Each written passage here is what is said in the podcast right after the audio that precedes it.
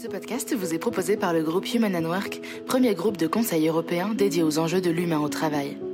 À travers les expertises des cabinets Équilibre, pionniers de la diversité et de l'inclusion, et Stimulus, expert de la santé psychologique au travail, nous continuons notre série au sujet des violences conjugales.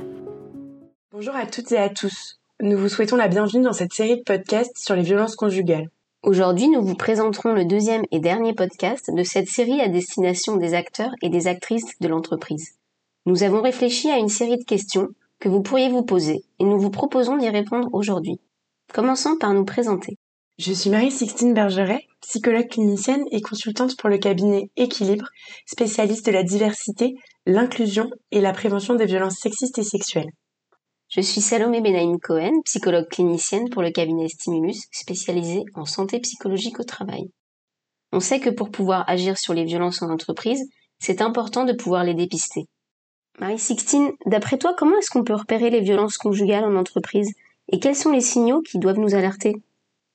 Pour commencer, bah, je dirais qu'il y a autant de réactions que de victimes et que chaque personne aura sa propre façon de réagir au vu de son histoire et de la période de vie dans laquelle elle se situe.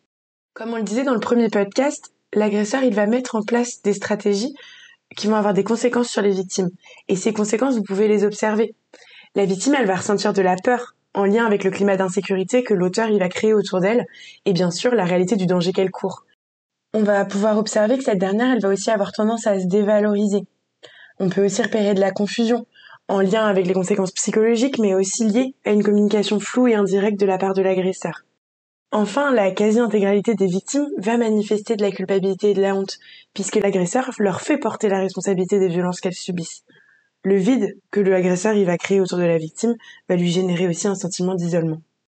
En termes de signaux comportementaux, émotionnels ou physiques, les signaux ils peuvent varier, mais tout changement brutal doit vous alerter. En termes de manifestation émotionnelle, et on vient de le voir, si la personne manifeste de la peur ou de l'anxiété, cela doit allumer un voyant rouge dans votre tête. La peur n'est pas une réaction normale. Elle intervient quand on se sent en danger. Par ailleurs, lorsqu'une personne se met en colère, est irritable ou déborde émotionnellement, alors qu'avant c'était pas le cas, ça peut vous poser la question des violences. À l'inverse, et cela pourrait vous paraître moins évident, mais une personne qui ne manifeste aucune émotion, et pourtant parfois en témoignant d'événements graves, cela ne veut pas dire qu'il ne se passe rien ou que ce n'est pas grave. Ça veut dire que la victime, elle s'est mise en retrait par rapport à ses émotions. En termes de manifestations comportementales, on sait que les victimes, elles peuvent être harcelées par le ou la conjointe pendant le temps de travail. Donc une personne qui reçoit sans cesse des appels ou des SMS, voire dont ses collègues vont en recevoir, ça pourrait être le signe que la personne vit des violences. On voit aussi des oublis ou des erreurs dans les rendez-vous, les lieux, qui peuvent être justement le signe d'une dissociation psychique.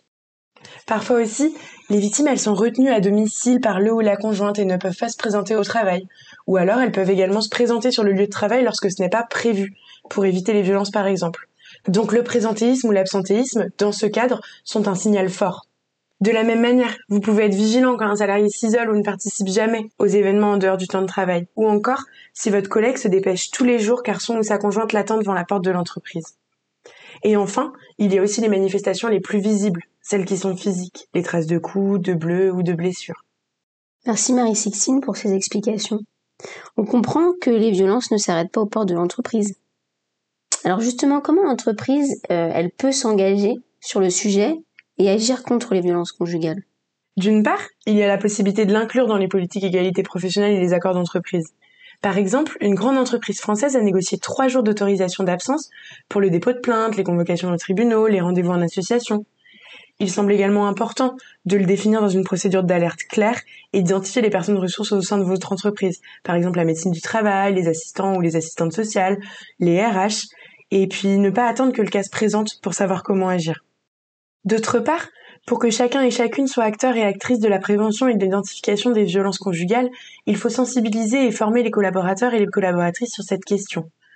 Enfin, vous pouvez mettre en place des actions spécifiques à la problématique des violences conjugales.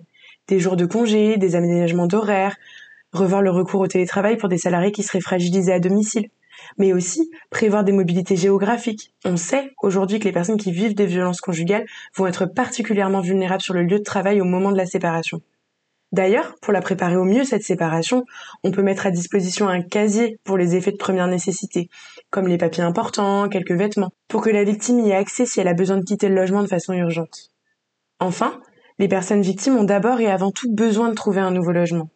On peut donc proposer un logement d'urgence, un partenariat avec l'Action Logement ou encore une aide financière. L'entreprise n'ayant pas vocation à être un lieu d'accompagnement, mais plutôt un lieu d'orientation des victimes, vous pouvez établir des partenariats avec des associations. Par exemple, une entreprise a mis en place un partenariat avec Women Safe pour la prise en charge des victimes. Mais une fois qu'on a dit tout ça, comment on peut agir à titre individuel, Salomé? Écoute, Marie-Sixtine, d'abord, je dirais qu'il ne faut pas paniquer si on observe un signal isolé. Ça va être l'accumulation des signaux qui va te mettre la puce à l'oreille.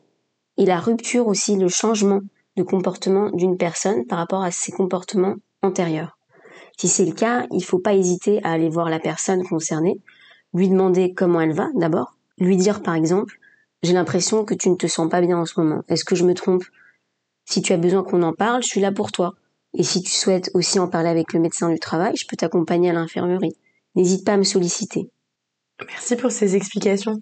Mais justement, comment je fais si quelqu'un vient se confier à moi directement? Alors, si quelqu'un vient se confier à toi, il est important d'abord d'écouter la personne, toujours dans la bienveillance et dans le non-jugement. On peut dire par exemple, tu as bien fait de venir m'en parler, ça doit pas être facile euh, de vivre ça et ça doit pas être facile de venir en parler à quelqu'un.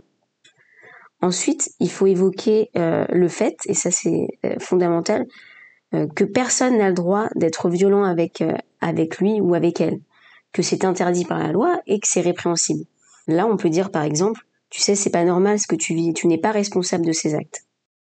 Puis, il faut introduire la possibilité pour elle ou pour lui d'en parler en interne à des professionnels qui peuvent l'accompagner dans les démarches ou l'aider à concilier sa vie professionnelle et sa vie personnelle. Par exemple, le médecin du travail, l'assistante sociale, le RH, le manager, les représentants du personnel ou le ou la référente mixité. Lui rappeler aussi qu'il y a des professionnels en externe qui pourront euh, lui apporter un soutien, par exemple les assistantes sociales du centre communal d'action sociale ou un avocat au point d'accès au droit, c'est gratuit, tout le monde a le droit d'y aller, le CIDFF, qui est le Centre d'information pour le droit des femmes et des familles, et évidemment des associations de victimes. Puis, ce qu'il faut faire, c'est de vraiment essayer de maintenir le lien de confiance, tout en incitant euh, la personne à en parler aux professionnels de l'entreprise qui pourront lui apporter une aide concrète pour son quotidien. Là, on peut dire par exemple, je pense que ce serait important que tu en parles à ton manager. Il pourra t'aider dans tes démarches. Est-ce que tu veux que je vienne avec toi? Si je suis RH, euh, il y a aussi des choses spécifiques à faire. Je devrais proposer des ajustements des conditions de travail plus favorables aux salariés concernés, comme tu l'as dit tout à l'heure, Marie-Sixtine. Par exemple, limiter le télétravail euh, ou proposer euh, des ajustements d'horaire, par exemple, pour faciliter la vie de la personne concernée. Puis, euh, je devrais aussi informer le ou la salariée victime des dispositions spécifiques qui la concernent. La mise à disposition immédiate de son épargne salariale, le fait de toucher euh, les allocations chômage, même en cas de démission, si euh, cette personne a porté plainte. La mise en place aussi d'un protocole spécifique si cette personne bénéficie d'une ordonnance de protection. En effet, il faut savoir que l'ordonnance de protection s'applique aussi sur le lieu de travail. Si c'est le cas, donc l'employeur va devoir prévenir les autorités si l'auteur des faits de violence se rend sur le lieu de travail ou près du lieu de travail. Et c'est aussi le cas si l'auteur cherche à contacter la victime sur son lieu de travail par des appels ou des mails par exemple. Ensuite, si je suis manager, euh, qu'est-ce que je dois faire? Je dois aussi suivre le sujet parce que la personne concernée, après m'avoir parlé une fois, n'osera peut-être pas revenir vers moi pour évoquer à nouveau sa situation. Donc il va falloir être euh, proactif. Je vais devoir proposer à cette personne des entretiens réguliers pour faire le point sur sa situation.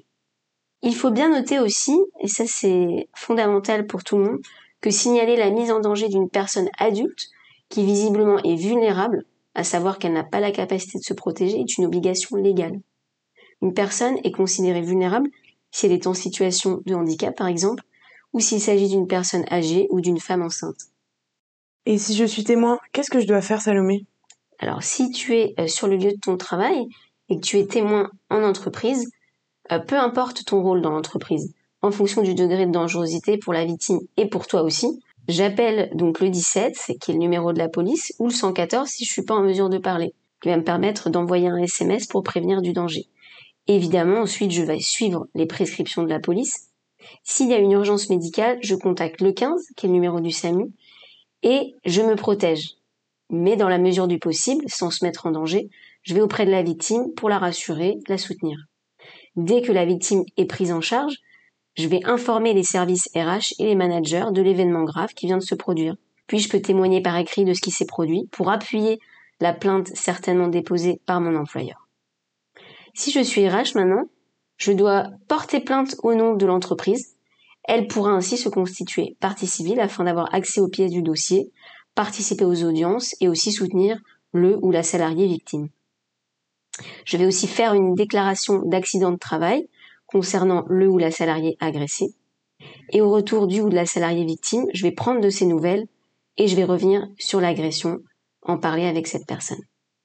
Puis je vais mettre aussi en place des moyens pour protéger euh, ce ou cette salariée victime tout en le ou la maintenant dans l'emploi.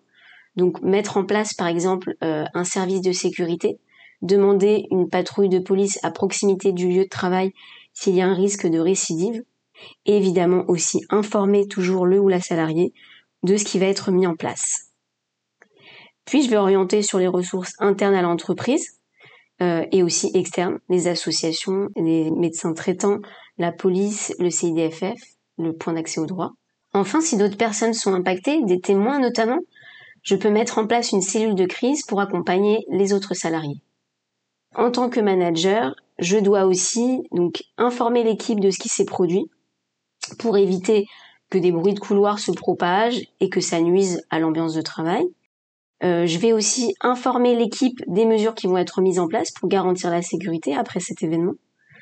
Au retour euh, du ou de la salariée victime, je vais lui proposer d'échanger pour prendre de ses nouvelles, revenir sur l'agression, lui permettre de se confier si il ou elle le souhaite, et lui proposer de rencontrer la médecine du travail. Ensuite, on va évoquer ensemble les possibilités d'aménagement de ses tâches, de son organisation de travail, pour qu'il ou elle reprenne en douceur. Et dans un second temps, évidemment, moi aussi, cette situation m'a peut-être impacté, plus ou moins fortement. Pour m'aider à surmonter euh, cette situation, je vais devoir prendre soin de moi.